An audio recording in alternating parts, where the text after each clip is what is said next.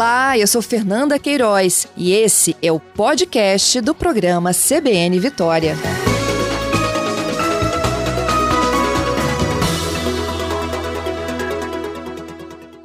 A gente vai falar de uma outra constatação também. Na verdade, quem vai falar é o nosso convidado, né? Se a genética ela pode influenciar também sobre casos mais graves envolvendo pessoas de uma mesma família, como a gente tem visto, né, gente? É, principalmente agora nesses casos mais recentes uma pessoa se contamina, vai passando para outros membros de uma mesma família e todos eles seguem muito graves. Vamos entender um pouquinho mais disso? Meu convidado agora desta manhã é o Dr. Eduardo Castro, médico cardiologista, intensivista, um importante colaborador aqui nesse enfrentamento à pandemia da Covid-19. Bom dia, Eduardo. Seja bem-vindo mais uma vez aqui ao nosso CBN Vitória. Bom dia, Fernanda. Bom dia a todos os ouvintes do CBN Vitória. Um grande prazer estar com vocês aqui. É realmente fantástico.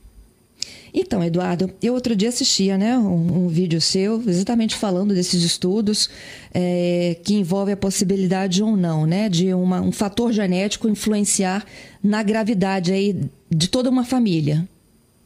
Uhum. Importante que você contasse para os nossos é, ouvintes vírus, isso. É, Oi? Eu queria que você me ajudasse a explicar se isso é possível, como que acontece para os nossos ouvintes. Claro. Olha, é, isso é uma constatação importante nos estudos que fizeram. Nós temos um mecanismo de comunicação de célula a célula para infecções virais chamada de vias de interferon. É justamente esse coquetel aprovado pela Anvisa dois dias atrás, que é o coquetel que o, que o Trump usou, é justamente essa a, a otimização dessa sinalização é, de célula a célula impedindo ou fazendo com que as células em volta tivessem se armassem para que não deixasse o vírus replicar de forma desorganizada e, e tão agressiva. Então, esse, essa via do interferon existe uma, uma susceptibilidade que é individual e própria ah, e que vai é, essa, é, essa, essa falha, né, ela piora mais ou menos a cada década de vida. Então, quando eu falo com uma pessoa de 40 anos, é, 45, um cara jovem que é, faz atividade física e tudo mais, se ele pegou e fez uma pneumonia, fez uma agressividade maior, um cara que não era para ficar doente, se os pais pegarem, vão ter uma chance de óbito infinitamente maior. Então, muitas vezes, num aglomerado familiar, é, isso se torna uma, um, um, pesadelo sem fim, porque você vê, você pai, seu irmão, o pessoal internando na UTI, ficando grave numa velocidade é, desproporcional. E tem a ver com esse, com esse aspecto genético. E não dá nem para dizer que é uma cepa mais agressiva, porque muitas vezes você vê com diferença de quatro, cinco meses. O cara pegou em, em outubro, em novembro, é, e aí em dezembro o pai pega e evolui com uma agressividade muito maior. Então, mas isso tem a ver então com a nossa constituição celular? Sim, diretamente. É, com a nossa Constituição, ou seja, com a suscetibilidade individual que cada um de nós tem a, a infecções virais. E uma vez que o vírus consiga fazer essa entrada e faça a replicação inicial, esse processo não, não consegue ser, é, digamos, contido, né? É, por essa via, ou seja, você não, você não coloca barreiras para o vírus continuar fazendo seu ciclo. Entendido. E isso pode passar de pai para filho? De filho para filho é e assim sucessivamente? De pai para filho. Por exemplo, para crianças a gente não vê uma repercussão tão grande, já que eles não têm tantos receptores, as crianças até por atividade, hiperatividade imune fazem uma, o que a gente chama de atividade inata, como se ele tivesse um monte de, de sinalizador lá na, na via aérea superior, a amígdala da criança é mais in, é, é maior por conta desse contexto.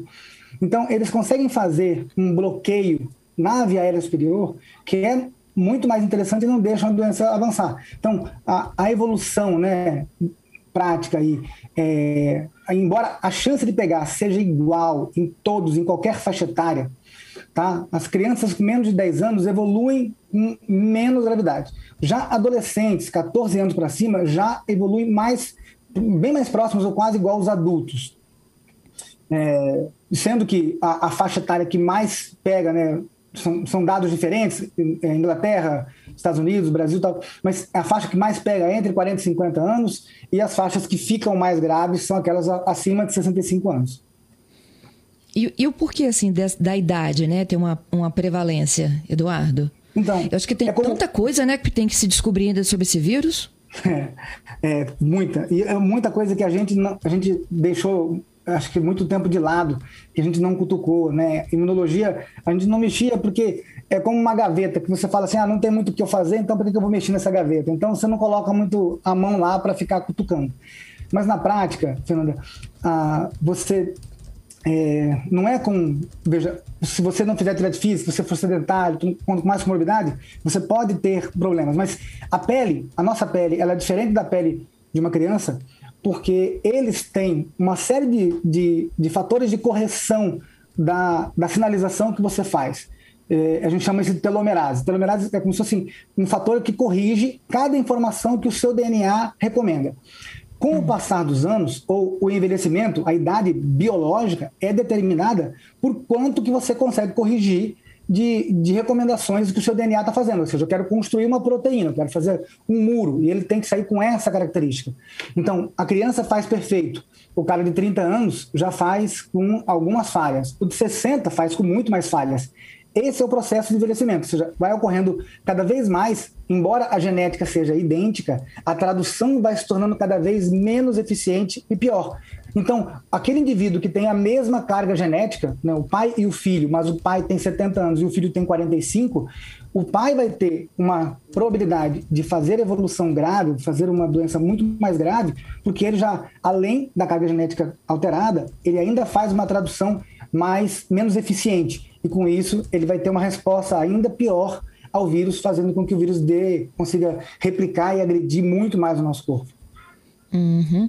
Eduardo, volta a, a, uma questão aí que você contou sobre eh, a criança né, ter uma defesa maior em relação às amígdalas.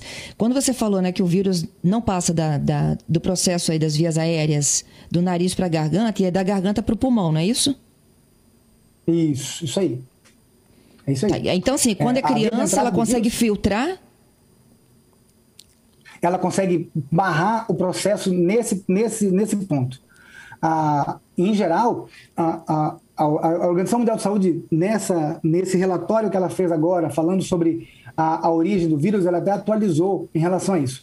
Veja, as crianças com menos de 10 anos, em geral, não são o fator zero dentro de uma casa. Elas são contaminadas em casa, elas não são as contaminantes elas, a, as crianças oligossintomáticas não produzem tanto vírus. Se ela, se ela não estiver com o nariz escorrendo, tossindo muito, ela não é uma contaminante é, é, intensa e, e ela consegue debelar a infecção de forma muito precoce. Muitas vezes as crianças vão ter nariz escorrendo dois dias, mais nada. É, uhum. Já o adulto, é, cada vez mais é, a gente vê a consistência assim. O cara que não teve aquela dor no corpo, que não ficou ruim, que não ficou 10 dias ruim, não teve Covid. Esse aí tá, só ensaiou, porque a doença em si é muito mais, muito mais prolongada e causa muito mais sintomas do que é, só esse nariz escorrendo que as crianças costumam fazer. Aquele que ensaiou, mas o teste positivou, ele tem alguma, alguma defesa aí constituída? Não sabemos. Então. Ou não? O, sabe que não, não, olha só, é interessante, quando a gente fala em, em teste, o teste que, que, que a, a grande, é, digamos assim, o divisor de águas é o PCR-RT, que é o teste molecular.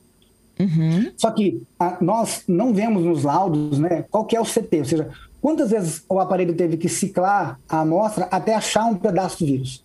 Eu não estou vendo o vírus diretamente, estou vendo um pedaço do vírus. Então, os CTs as, abaixo de 30, CT seria como você faz uma inferência da carga viral. Então, CTs, e isso é uma escala logarítmica, ou seja, um CT de 19, de 20, é uma carga viral muito alta. Um CT de 30, você não contamina, você deve, nem deve ter pegado o vírus de fato. Então, tem muitas pessoas que vêm com um teste positivo, mas que o CT era de contaminação, ou seja, é como se eu achasse um fio de cabelo no seu carro e, e, e criasse a inferência de que não, o cara estava aqui. Não, pode ser que não, pode ser que veio no, na blusa de outra pessoa. Então, não é uma obrigatoriedade que as pessoas que tiveram teste positivo, que não tiveram sintomas, que elas tiveram infecção de fato. A não ser que a pessoa tenha documentado, ah, então, eu tive o meu teste positivo e o meu CT era de 22. Bom, filho, você está imune. Esse cara está imune. Então, essas pessoas, quando testadas, inclusive para as variantes novas, eles exibiam uma imunidade consistente, tá? Mesmo tendo óleo sintomático. Mas para fazer essa, essa referência, para saber que você teve e que não teve problema, só conhecendo a sua carga viral na ocorrência de infecção. O que nós temos muito, como esse número enorme de pessoas dizendo que tá, tive de duas, três infecções, é porque há um erro de diagnóstico grande nesse sentido. Há, muita, hum. há muitos casos em que o teste é um falso positivo ou falso negativo e se passa por cima desse negócio. Entendido. Eduardo, voltando aí à, questão da proteína do, do interferon, e a gente falando né, desde o início aqui sobre essa relação genética, uhum. isso vale para o que é grave e para o que não é grave também. Por exemplo, se os meus pais tiverem a forma grave, as chances de eu ter forma grave são muitas. Agora, se eu tive a forma leve, o caminho inverso também é correto? Deu para entender? É, fica menos provável. Se você tem uma forma leve, a chance de seu pai ter uma forma muito grave é menor, a não ser que ele tenha uma, uma, um fator é, próprio, ou seja, insuficiência renal, obesidade, alguma coisa assim. Fora isso, se uma pessoa de 30, 40 anos tem e fez uma forma leve, se o pai de 60, 70 tiver, a probabilidade é que ele siga mais ou menos esse caminho e o que pode tirar do eixo é se for um quadro, uma, uma suscetibilidade individual por comorbidades que ele tem adquirido ao longo da vida. Então, uhum. a gente vê uhum. bastante isso. Pessoas que pegaram, a família inteira pegou e todo mundo na casa foi bem. Mesmo tendo pessoas muito idosas na, na, na casa, né? É, tá vendo o senhor recente, 90, 91 anos, câncer de próstata tudo mais, 40 e poucos quilos e que conseguiu sair bem. Ou seja, e todo mundo na casa pegou e ninguém ficou muito grave a esse ponto. É, em compensação, você tem outros, outros grupamentos familiares que você vê a, a, todo mundo evoluindo com uma agressividade assim absurdamente grande. É. é eu vou pedir também para a gente voltar à questão do, do coquetel aprovado na última terça pela, pela Anvisa, né? É, primeiro que tem um custo altíssimo, né? Cerca de 16 mil reais. É, pela Anvisa. O custo, uhum. o, o custo estimado aí é de 3 mil dólares. Ele só pode ser usado em ambiente hospitalar e é para uma fase inicial. E aí, como é que vocês vão fazer essa triagem? Assim, quem tem condições de usar uma medicação dessa, é, mesmo que ela estivesse à disposição né, para uma grande parcela da população, se ela é para casos iniciais e uso hospitalar? É, eu acho que assim, eu, eu usaria no paciente não hospitalar, porque a, o, racional da medicação. Esse, esse é um trabalho que, apesar de, de aceitação no FDA e na Anvisa, o trabalho original não está publicado para eu falar para você em detalhes é, desse trabalho. Mas, ainda assim, eu li o relatório do FDA, é, da aprovação do, do trabalho lá e, e, do material que eles devem ter fornecido para o FDA, e é, o racional em protocolos americanos é se usar nos primeiros cinco dias. Assim como algumas outras terapias que poderiam ser usadas para como até mesmo plasma convalescente, né? A recomendação é que se faça bem na fase inicial, antes do cara ter qualquer dependência de oxigênio. Que é a nossa recomendação de internação, é quando a saturação fica abaixo de 90, ele tem dependência de oxigênio. Então, é, se eu tivesse que usar hoje, eu usaria nessa fase inicial, nos primeiros sete dias. Ah, se seu irmão teve e ficou na UTI grave e tudo mais, esse seria um caso que eu falei, olha, você tem, você deve ter uma suscetibilidade genética maior e talvez valha a pena fazer esse investimento na fase muito inicial para que a gente possa impedir que você siga o mesmo caminho. Então, o racional, acho que seria esse, usando essa filtragem.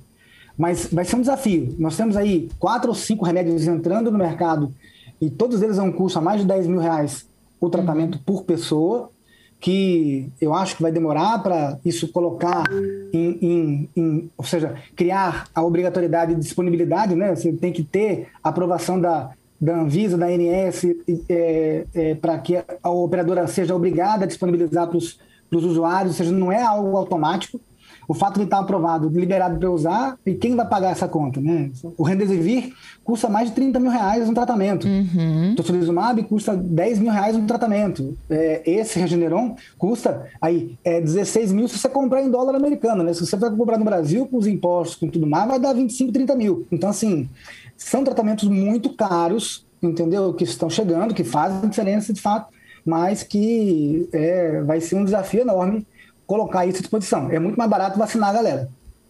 Entendido. E também não é um medicamento que você vai ali na farmácia e compra. Não, não é. Não é, é difícil. O Remdesivir, né, o tocilizumab, a, a, um dos remédios que deve sair do trabalho aí nas próximas duas, três semanas, o, é, o tofacitinib, é, são medicações caras, você conseguir comprar tem que ser com fornecedor, não é? A última vez que eu comprei tocilizumab, eu liguei para nove fornecedores no Brasil, ninguém mais tinha conseguido comprar num cara Recife, entendeu? E aí o familiar pagou um taxista para ir lá pegar e trazer para Vitória. Não é algo que você consiga é, é, a qualquer hora e qualquer momento, não. Uhum. E, e, esse aí você usou o quê? Para forma grave? Para forma grave. Esse tocilizumab é para forma grave. Pacientes que estão já usaram cinco dias de corticoide, que estão dependentes de oxigênio, que não foram entubados ainda, que não têm infecção e que estão com proteína de inflamação muito alta. Ou seja, tem que preencher todos esses critérios para ele se adequar e receber o benefício de redução de mortalidade com evidência científica e tudo mais, mas tem que ser nesse nicho específico. Entendido.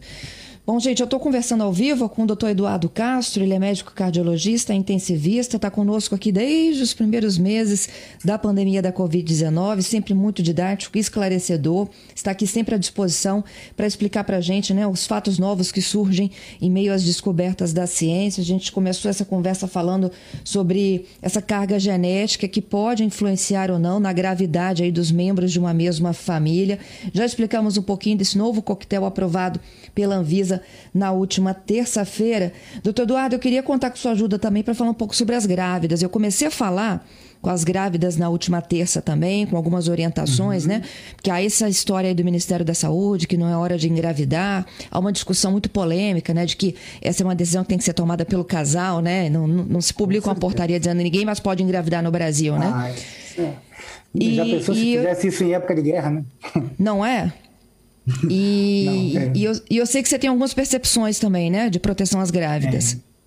É, é assim, as grávidas, ah, olha, são os que mais me tiram o sono, sem brincadeira alguma. Porque a, como o vírus tem como característica crítica, crucial, replicar dentro de vaso sanguíneo, o que a gente dosa, esse dímero D, para ver a coagulação, não é para ver trombo. A gente acaba vendo o, o grau de replicação que existe.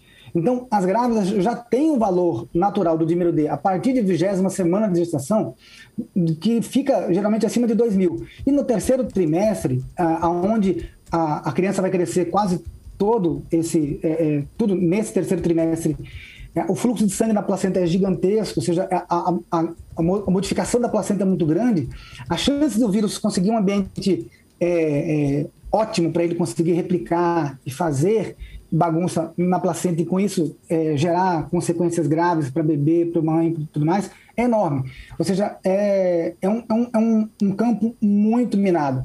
E se a gente.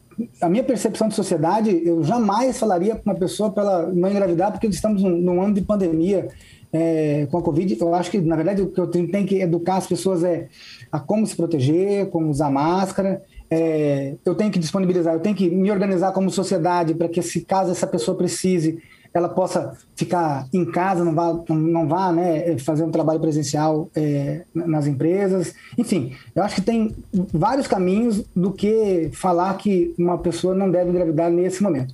E com relação à proteção, embora a gente não vai fazer vacina a todo momento, a recomendação do governo americano, do, do Conselho de Obstetrícia americano, é que se use vacinas que não tenham vírus vivo. Não é que a vacina do a, a, a vacina de Oxford, a vacina da, da, da a Sputnik ou da Johnson tenha o vírus da Covid. Não, ele só tem a proteína do Covid. Mas eles usam um vírus, que é um vírus de macaco, de chimpanzé, um adenovírus, hum. tipo 5, tipo 26, em que eles tiram proteína de replicação e injetam para gerar, é como se fosse para um chamariz, para que a sua imunidade fosse lá tentar achar a proteína do vírus. Mas injetar um vírus vivo desse em uma mulher grávida pode ser um pouco mais arriscado, por exemplo, do que ela tomar a vacina da Coronavac. Então, se eu tivesse que escolher, Sim. minha esposa estivesse grávida hoje, ela tivesse que escolher entre a vacina da Coronavac e a AstraZeneca, eu preferia que ela tomasse a Coronavac.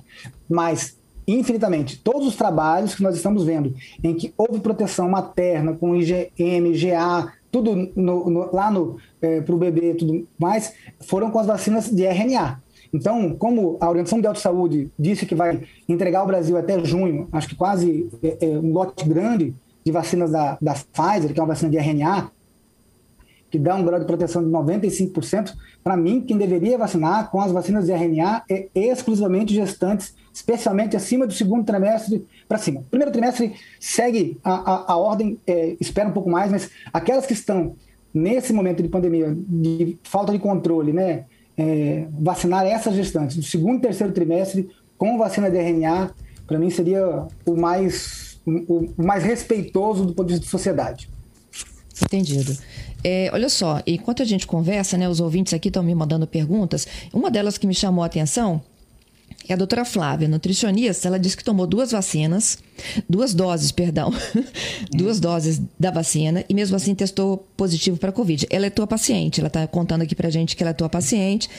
É, e assim, esse monitoramento, né, faz com que a pessoa se sinta mais segura. Eu queria falar sobre esses casos de pessoas vacinadas e que estão testando positivo, Eduardo. Sim, você vê, na, no, nos trabalhos originais das, da, da, da vacinas, quando se começou a discutir vacina para esse cenário, se combinou que iriam, é, é, havia um, um critério básico para que se fizesse o trabalho para aprovar o uso da vacina. Então, no mundo inteiro se chegou a esse consenso que assim, não se poderia usar vírus atenuado do Covid. Eu só poderia usar vírus morto ou a proteína viral.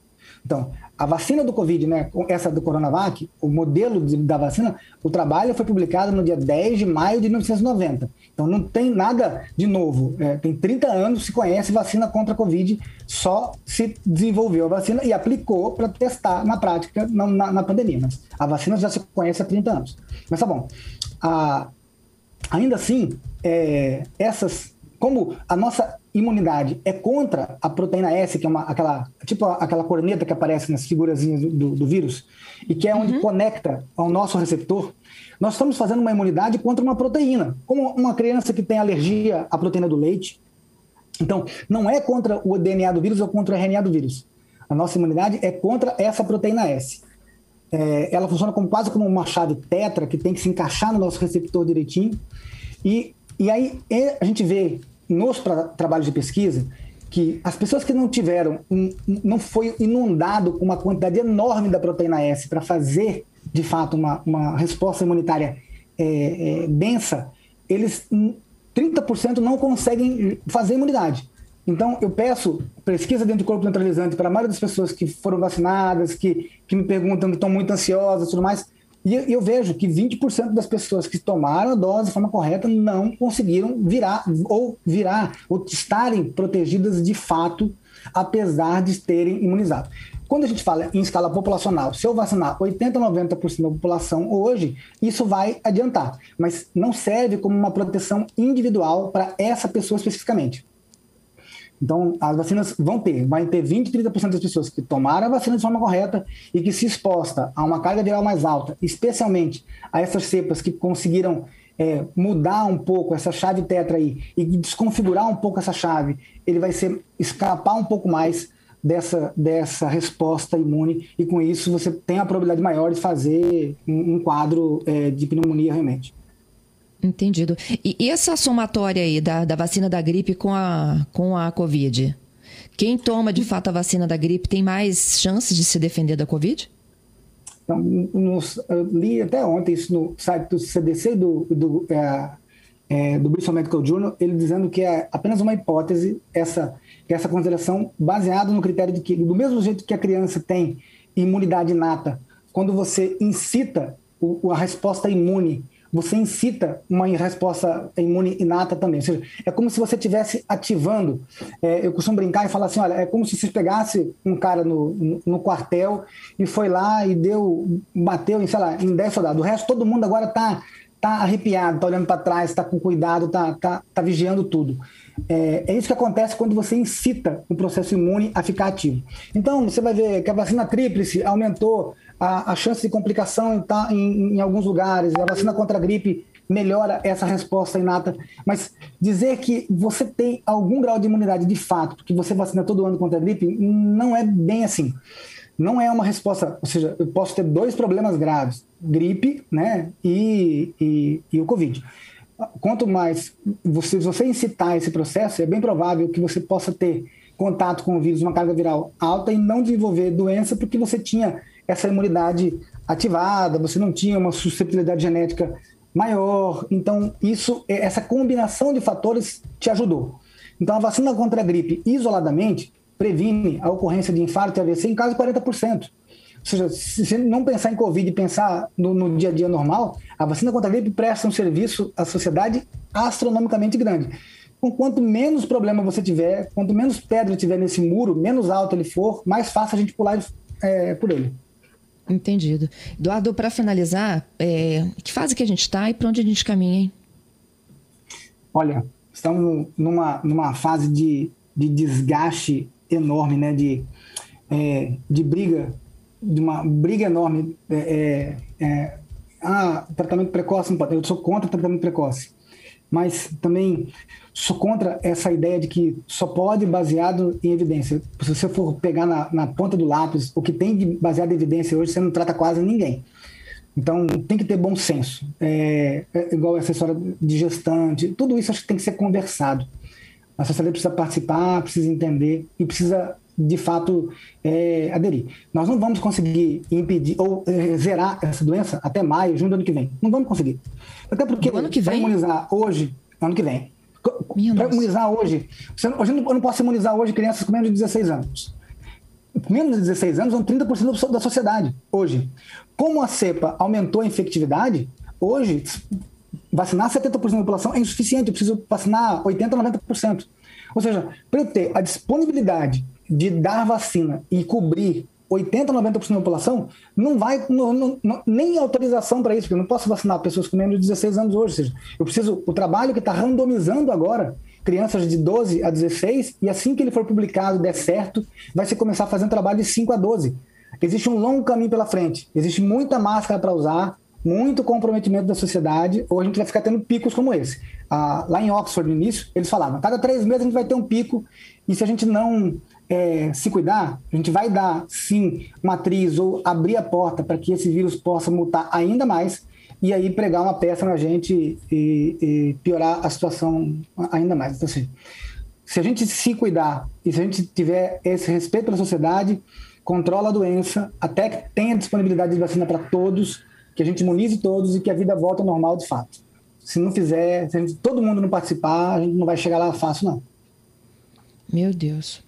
Eduardo, te agradeço, viu? Mais uma vez, pela gentileza. Você aproveitou para tirar um monte de dúvidas da gente aí, não só da questão genética, sempre muito atencioso com a nossa equipe aqui. Muito obrigada, bom trabalho. Obrigado, querido. É um prazer.